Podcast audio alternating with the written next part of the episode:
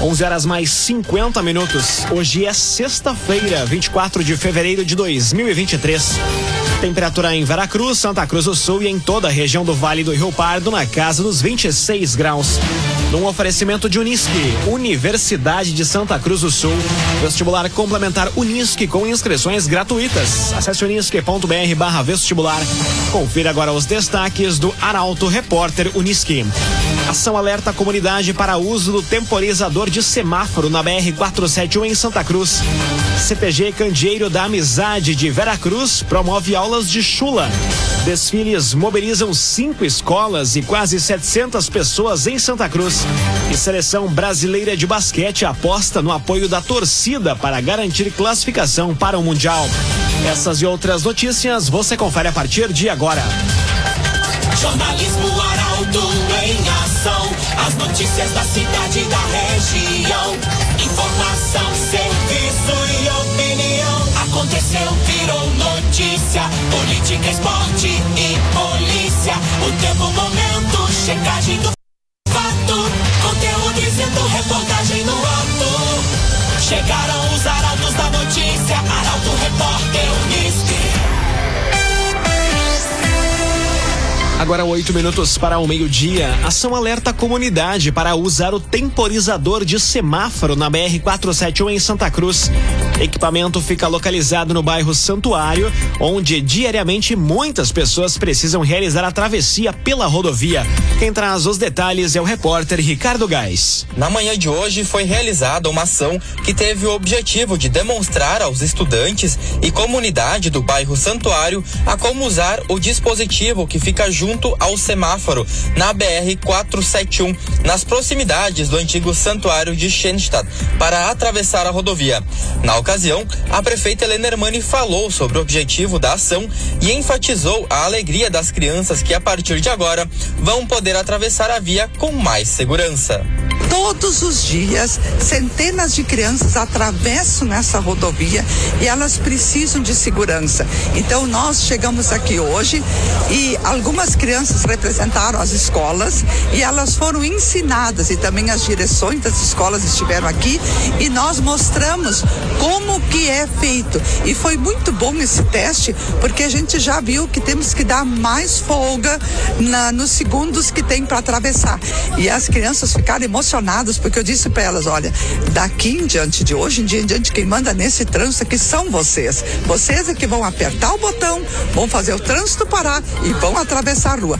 Na atividade também esteve presente o secretário de Segurança e Mobilidade Urbana, Valmir José dos Reis, que enfatizou a importância do uso do dispositivo para a garantia de mais segurança aos pedestres.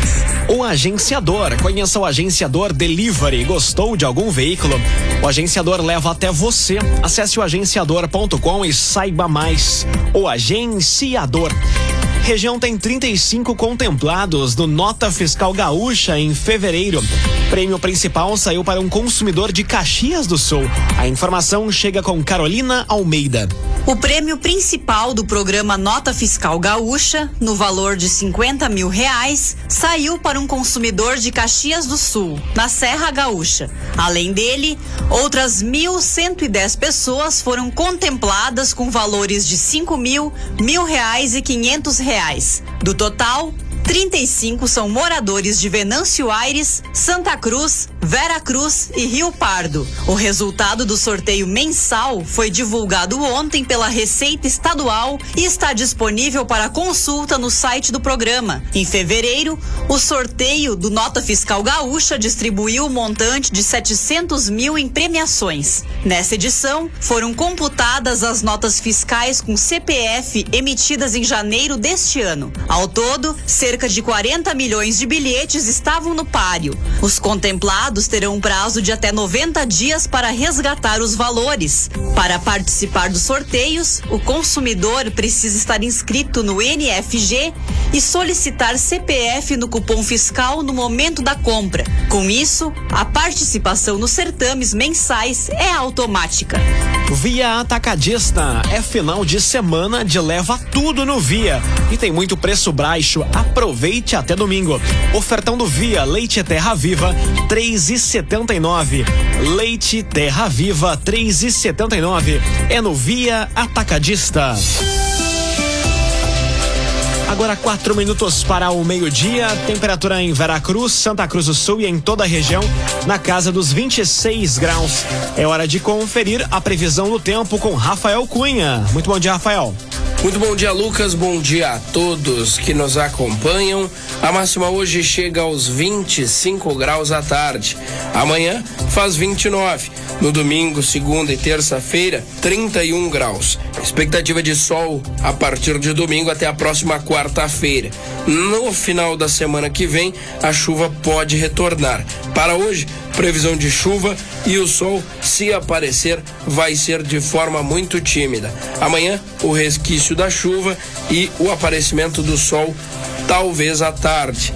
Mínima amanhã em 20 graus, no domingo na segunda, na terça e na quarta-feira, a mínima fica em 19 graus na região. Com as informações do tempo, Rafael Cunha. Imobiliária Imigrante possui um super time de especialistas do mercado imobiliário. Acesse o site imobiliariaimigrante.com.br e saiba mais. Imobiliária Imigrante. Aconteceu, virou notícia. Arauto Repórter Uniski. Agora três minutos para o meio-dia. Você acompanha aqui na 95,7 o Arauto Repórter Uniski. CTG Candeeiro da Amizade promove aulas de chula. O curso está disponível para crianças e jovens que desejam aprender uma parte do tradicionalismo gaúcho. Quem traz os detalhes é Jaque Henrique. O orgulho de ser gaúcho transcende idade e geração. Embora a terra não exija sacrifícios, cultuá-la cobra tempo. Em um mundo cada vez mais moderno, com computadores e celulares sendo introduzidos cada vez mais cedo na vida das crianças, raras se tornam aquelas dispostas a vestir a bombacha, o lenço e o chapéu para adorar o Rio Grande do Sul. Para ajudar a mudar essa realidade, o CTG Candeeiro da Amizade está promovendo aulas de chula, infantil e juvenil para crianças e jovens que desejam aprender uma parte do tradicionalismo gaúcho. Com duas semanas até então, três crianças de 5 a 8 anos já participam do projeto, treinando das 7 às 8 da noite todas as quartas. Outros quatro adolescentes participam do grupo juvenil, com aulas indo das 8 às 9 da noite. Conforme o professor Lucas Teixeira, o intuito das aulas é fomentar a modalidade entre os jovens, visando ampliar os conhecimentos na área artística da chula. Num oferecimento de Unisque, Universidade de Santa Cruz do Sul, vestibular complementar da Unisque com inscrições gratuitas. Acesse unisque.br barra vestibular. Termina aqui o primeiro bloco do Arauto Repórter Unisque. Dentro de instantes, você confere. Desfiles mobilizam cinco escolas e quase 700 pessoas em Santa Cruz do Sul.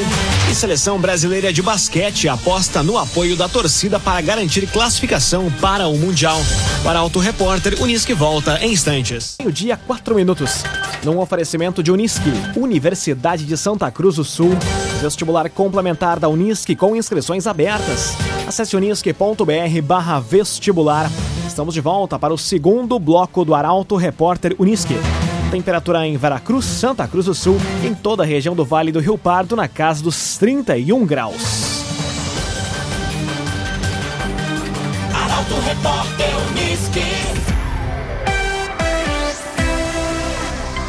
Trio acusado de participar da morte de homem com golpes de machado vai a júri popular. O homicídio foi registrado no dia 2 de novembro de 2020 no bairro Dona Carlota, em Santa Cruz. Os detalhes chegam na reportagem de Eduardo Varros. Guilherme Miguel Dávila, Catiele Vitória Hermes e Henrique Gabriel Pires irão a júri popular nesta semana. Os jovens de 21 anos são acusados de participarem do assassinato de Luiz Machado, de 46. O julgamento será o primeiro deste ano e ocorre no Fórum de Santa Cruz do Sul a partir das nove e meia da manhã da quinta-feira. O homicídio foi registrado no dia 2 de novembro de 2020 no Frederico Baumhart, Frederico Baumhart, no bairro Dona Carlota. Conforme o relatório da autoridade policial, a vítima foi encontrada em uma lavoura e estava com o rosto desfigurado por golpes de machado. Ele foi identificado pela irmã.